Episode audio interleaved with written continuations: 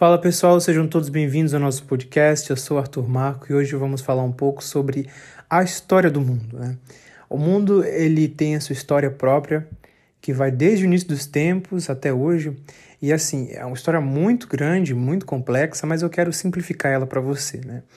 Os historiadores eles classificam assim de forma consensual eh, e categórica o mundo em cinco grandes períodos. Né?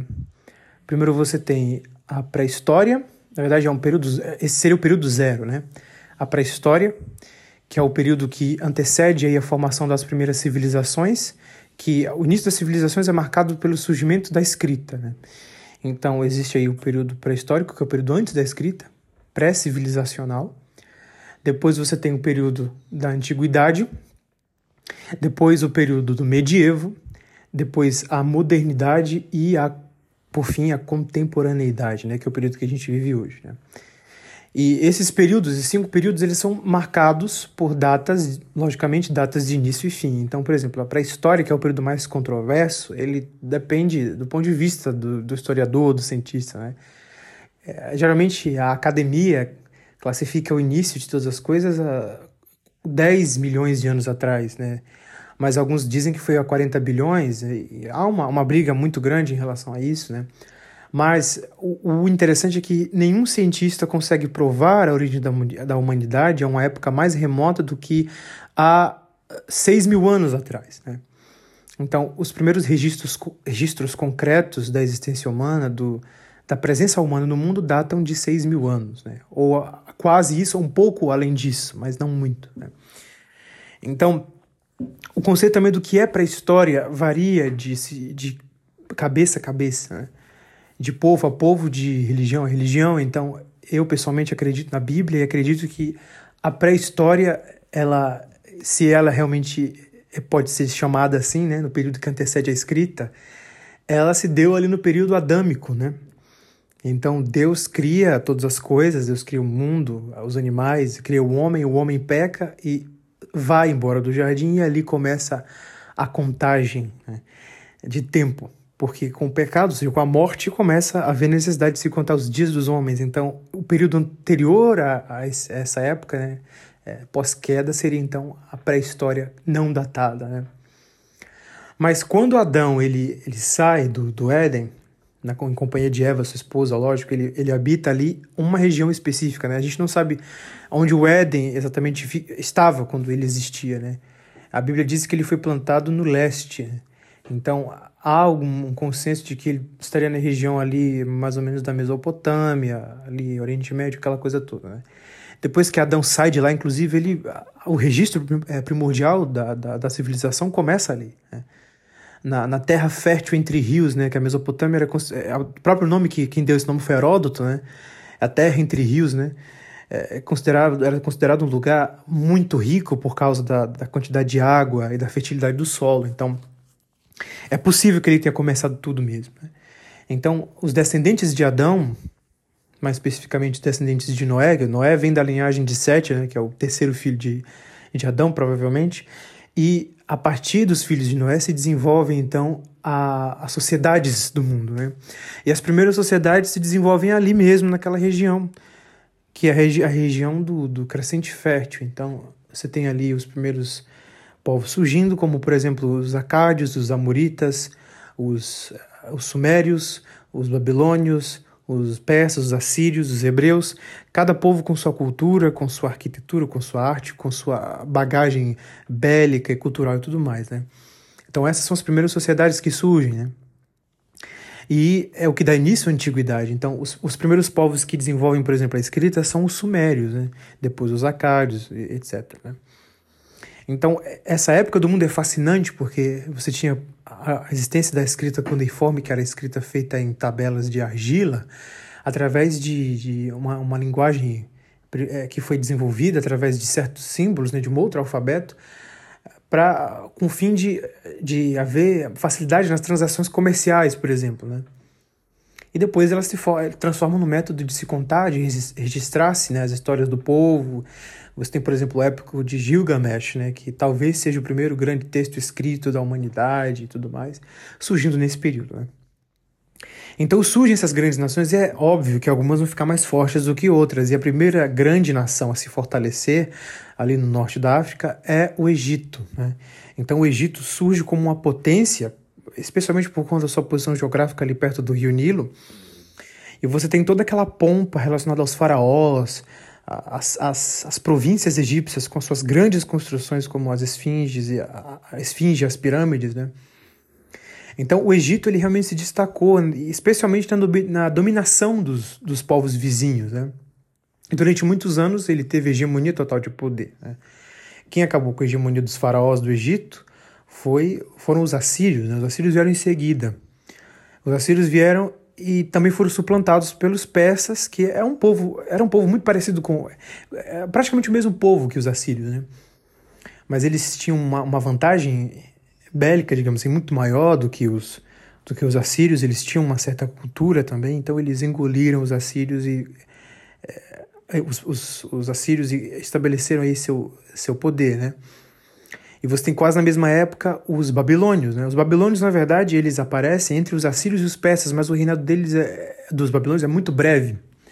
Então, depois dos, dos assírios, surge aí é, no finzinho do, da hegemonia deles, o Renato Nabucodonosor, que domina o mundo inteiro, é, recolhe as riquezas do mundo inteiro e constrói um império absolutamente é, magnânimo e supremo, com muitas riquezas, com seus jardins suspensos e tudo mais. Mas o reinado forte da Babilônia acaba com o sucessor de, Nabucodonosor, que é o seu sobrinho Belsazar. Né? Belsazar é, é, saqueado, atacado pelos persas que tomam tudo, tomam o reino da Babilônia e estabelecem o seu poder que dura muito mais tempo do que o poder dos babilônios, né? E só vai ser então o poder dos persas só subjugado pelos gregos. Então os gregos surgem, na verdade, a existência desses povos é bem mais remota do que a sua ascensão, mas eu estou falando aqui da ascensão, né? Os gregos ascendem e engolem os, os persas muito rapidamente os gregos tinham uma vantagem muito grande porque eles, eles eram extremamente sagazes, estrategistas, eles já vinham de uma outra época, de, de, é, digamos assim, de, uma, de um outro lugar, eles vêm do Ocidente, não mais do Oriente. Né? Eles têm outra bagagem cultural, então eles não só dominam através da, da dominação territorial, das guerras, como também da dominação cultural.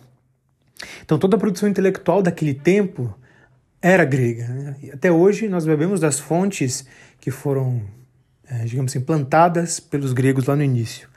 O responsável por toda essa ascensão da Grécia no mundo foi Alexandre Magno, que foi o, o grande imperador dos, dos, dos, gregos, o grande conquistador que conquistou o Egito, que construiu a cidade de Alexandria, etc, etc. Né? Lembrado até hoje por sua morte muito precoce, sua vida muito breve, mas muito ativa. Né? Mas o reino grego, apesar de ser um reino bastante sólido, é suplantado também por Roma, o Império Romano, né, que primeiro surge como uma monarquia, depois como uma república maleável, depois como um império de ferro, bem, duro. Né? Então o Império Romano surge ali com, depois de Júlio César, depois da sua morte no ano 44 a.C., né? porque a história é dividida em antes e depois de Cristo. Antes de Cristo, o tempo é contado de trás para frente, né? hoje em dia. E a partir do nascimento de Cristo, o tempo é contado de forma progressiva, como nós contamos hoje. Então, é, depois de Júlio César, você tem ali os imperadores romanos e uma grande dominação romana que aconteceu e que se estendeu por muitos e muitos anos. Então, desses impérios todos, esse é o grande império da Terra e é o império que vai é, continuar depois do, do fim da Antiguidade. Então, a Antiguidade ela termina é, com o fim do Império Romano Ocidental. Né? Porque o Império Romano ele, ele, ele se tornou tão grande que ele acabou havendo uma ruptura dentro dele. Ele foi dividido, né? uma parte foi para ficou uma parte oriental, outra parte ocidental. A parte ocidental com sede em Roma mesmo, a capital, e a parte oriental com sede em Constantinopla, no Império Bizantino. Né? Quem foi responsável por essa grande ruptura foi é, Constantino, quando ele expandiu o território romano para o Oriente, e depois os seus descendentes acabaram por é, romper a tradição ocidental. Né? E esse rompimento com o Ocidente acaba enfraquecendo o Ocidente. Então vai todo mundo morar em Bizâncio, em Constantinopla.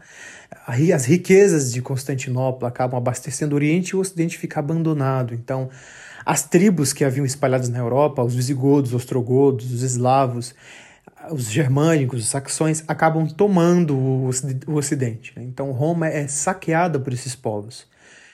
Eles pegam o território romano e dividem entre si e acabam formando pequenos reinos, cada povo formando o seu reino. Né?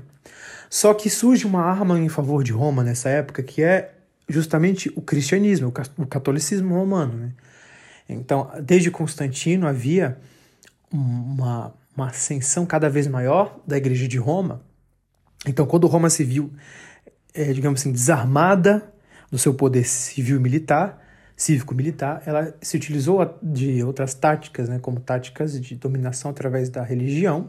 Ela já tinha essa tática antes, mas agora ela usa com toda a sua força, né? Porque Roma, ela não, quando ela conquistava um povo, ela não impunha sua religião, mas ela aderia à religião do povo conquistado. Ela fez isso com a Grécia, até os deuses são equivalentes, e fez isso também com todos os povos que ela conquistou depois, como os povos bárbaros europeus e indo-europeus, né? Então, o Oriente, isso foi aconteceu no ano 476 depois de Cristo, né? O fim da antiguidade se deu na queda do Império Romano do Ocidente. Então, é, o Oriente fica para lá é, dominado ainda pelos imperadores e no Ocidente os bárbaros tomam tudo, mas logo os, os romanos mesmo do Ocidente acabam tomando uma decisão de, digamos assim, converter os, os povos bárbaros do Ocidente. Né? Então, os bispos de Roma, o, o, os papas, os padres e tudo mais vão catequizar os povos e com isso acabam aderindo suas práticas, só que sincretizadas, né? É, metamorfoseadas com a roupagem cristã. Né? Então, se se adorava, por exemplo, os deuses nórdicos, agora se adoram, se veneram santos católicos, se antes usavam relicários é, para celebrar ali os, os, as deidades pagãs, agora se usam relicários para celebrar as deidades cristãs e assim por diante. Então, os povos da Europa Ocidental são convertidos, se batizam e a Europa Ocidental se torna outra vez domínio de Roma, mas de Roma católica. Né? O primeiro rei a se batizar é Clovis I, né, que é do rei dos francos. O, reino franco, que é o Sacro Império Romano Germânico, a princípio, é, era o principal desses reinos, né, dominado pelos germânicos, que é onde ficava Roma mesmo. Né? E de Clovis, inclusive, vem então o rei Pepino, que também é, torna-se cristão, e depois Carlos Magno. Né? Carlos Magno é neto de Clovis, filho de Pepino Breve.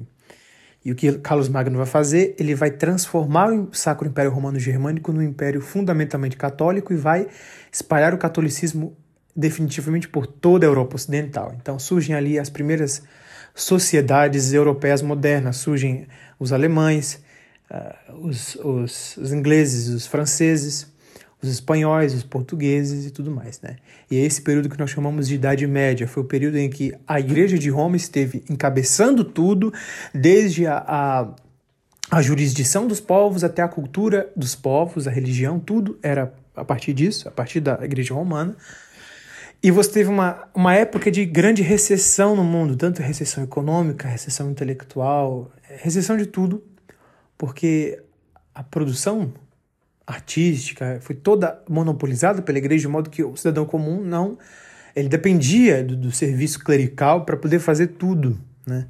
até mesmo para plantar e colher. Aí surge o feudalismo. O feudalismo é justamente essa dependência que a, as comunidades medievais tinham da igreja e do seu rei para poder plantar, colher e se alimentar. Então eles trabalhavam em troca de terras e pão. Né? Então a Europa, a Europa Ocidental ela se fortalece na Idade Média e cada trechinho, cada fragmento do território que antes era dominado pelos bárbaros agora se torna um reino fixo, sólido, católico. Né? Então, a Alta Idade Média, que é a primeira parte da Idade Média, ela dura até mais ou menos o século X, né, o ano, até mais ou menos o ano 1000, quando o feudalismo é o modelo vigente econômico no mundo, mas o, o feudalismo também vai, é, digamos assim, é, ruir completamente. Né? Ele vai ruir e uma nova era vai começar na Idade Média, que é então o êxodo do, do pessoal que morava no campo para, para a cidade, né? o êxodo urbano. Então, se antes o, o pessoal dependia das terras rurais para sobreviver, agora que não há mais feudalismo, eles saem do, da, das terras da, camponesas, digamos assim, e vão para as cidades, os burgos e tudo mais. Então, os primeiros grandes centros comerciais são fundados, são formados e a alta Idade Média começa. Enquanto isso, há um cisma com o Oriente, né? Lembra que o Oriente, o Império Romano do Oriente era mais forte e tal, só que agora o Império Romano do Ocidente se fortalece e o do Oriente se enfraquece. Então, a religião inclusive muda, né? no Oriente adota certas práticas que o Ocidente não aceita, então acaba ficando a Igreja Católica Romana para o Ocidente e a Igreja Ortodoxa Grega para o Oriente. Né? No Oriente você tinha ali a Rússia, por exemplo, que hoje é a Rússia, a Ucrânia e outros países é, do, do Oriente Europeu, do Leste Europeu. Né? Então a Idade Média é marcada por esses períodos, só que ela chega ao fim ela teve grandes períodos de, por exemplo, de doença, como a peste negra e tudo mais, mas ela chega ao fim no fim do século, em meados do século XV, quando o Oriente é tomado. Né? Então, o Império Otomano, que era formado de turcos, é, os turcos eles vêm do, dos árabes, os árabes, os muçulmanos, eles disputavam muito com os cristãos e com, com os católicos, especialmente por causa da, da, das terras de Jerusalém que eles disputavam ali, porque os muçulmanos tinham Jerusalém como uma terra santa por causa de Maomé, assim como os cristãos tinham Jerusalém como uma terra santa por causa do, de Jesus Cristo. Né? Então, essa disputa que, que se dá é chamada de a disputa das cruzadas, que dura muito tempo, mas o Império Otomano vem dele, se fortalece e toma a parte oriental, destrói a parte oriental. E com a queda do Império Romano do Oriente, no ano de aproximadamente 1453, encerra-se o medievo, a Idade Média, e começa a Idade Moderna, que é a modernidade é o, é o início, então o reinício, é como se a sociedade desse um, sabe, um restart, né? E os antigos valores greco-romanos voltam, começa o humanismo, o racionalismo, vem a literatura moderna, a música moderna, surge Shakespeare, Leonardo da Vinci, Galileu Galilei, Nicolau Copérnico, Rafael Santos, Donatello, é, Verdi, surge Palestrina, surge Bach, surge Leibniz, surge Handel e tantos outros que vão fazer com que as, as artes, a ciência, o mundo intelectual, o mundo religioso se aflorem. Né? Surge aí Lutero com a Reforma Protestante em 1517, que é então a ruptura completa agora com dos cristãos com a Igreja Católica e surge então a, surge o protestantismo e as igrejas protestantes depois de Lutero, né? Mas a modernidade ela entra em crise no fim do século XVIII, com o advento do iluminismo, né? porque o iluminismo ele, ele surge como uma, uma ideia filosófica que se, se transforma numa grande ideia revolucionária para poder destronar e destruir completamente o sistema é, político que vigorava na Europa, que era o absolutismo monárquico. Né? Então você tinha ali um rei, geralmente, que tinha todo o poder executivo, legislativo, judiciário, inclusive esses poderes, depois que eles, do século XVIII, que eles são categorizados por Montesquieu, que também era iluminista, mas o rei, teoricamente, detinha todos esses poderes e, e o iluminismo pregava a, a dissolução desse tipo de monopólio e teoricamente entregaria o poder que antes pertencia um só ao povo, né, para que o povo se desenvolvesse, abandonasse a religião, se entregasse à ciência e tudo mais, né. Vale lembrar também que nessa época da modernidade, alguns anos antes, alguns poucos séculos, dois ou três antes da Revolução Francesa é, explodir no mundo, houveram aí as grandes navegações, ah, os espanhóis e portugueses se lançaram ao mar, foram descobriram a América, o Brasil, o México, esses lugares. Uh, os ingleses saíram de, de da Inglaterra, junto com os holandeses, foram para Plymouth, né?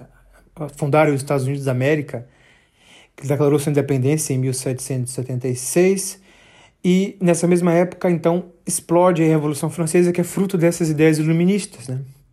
Então, a Revolução Francesa, que acontece em 1789, vai colocar um fim completo na modernidade e surge então a contemporaneidade dessa data em diante. Né? Então, o primeiro Estado moderno seria então a França. Né? Daí vem Napoleão Bonaparte, vem o Império Napoleônico. Depois do Império Napoleônico, que nós vamos ver em outro episódio com detalhes, surgem aí é, outros tipos de dominação, surge a República e, por fim, a República se espalha por todos os lugares e acaba que se torna um modelo mais aceito e utilizado politicamente no mundo, né? Além disso, começam as guerras. Então, primeiro vem uma grande guerra no século XIX, depois das guerras napoleônicas, a Guerra Franco-Prussiana. Depois vem a Primeira Guerra Mundial, já no início do século XX. Depois a Segunda Guerra Mundial, na metade do século XX. Depois a Guerra Fria, a Revolução eh, Islâmica. Depois surge aí a, a Guerra do Golfo, a Guerra do Iraque e tantas outras coisas que marcam aí a Revolução Industrial no século XVIII impulsiona várias coisas no século XIX, como, por exemplo, o surgimento do materialismo histórico, do marxismo, ressurgem os regimes, regimes totalitários como comunismo, nazismo, é, fascismo, franquismo, salazarismo. Aqui no Brasil nós tivemos no século XX, depois do surgimento da República, a República Velha, a Era Vargas, o regime militar, a, entre aspas, redemocratização, é, muitas coisas. Né? Em resumo, esse é o panorama da humanidade. Eu falei ele em 20 minutos para vocês. Né? Eu espero que agora fique um pouco mais claro essa divisão histórica e os tempos históricos para vocês, né?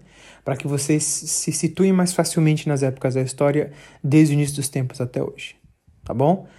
Então esse foi o nosso episódio de hoje. Eu te vejo no próximo episódio na semana que vem. Um beijo para todo mundo e até mais.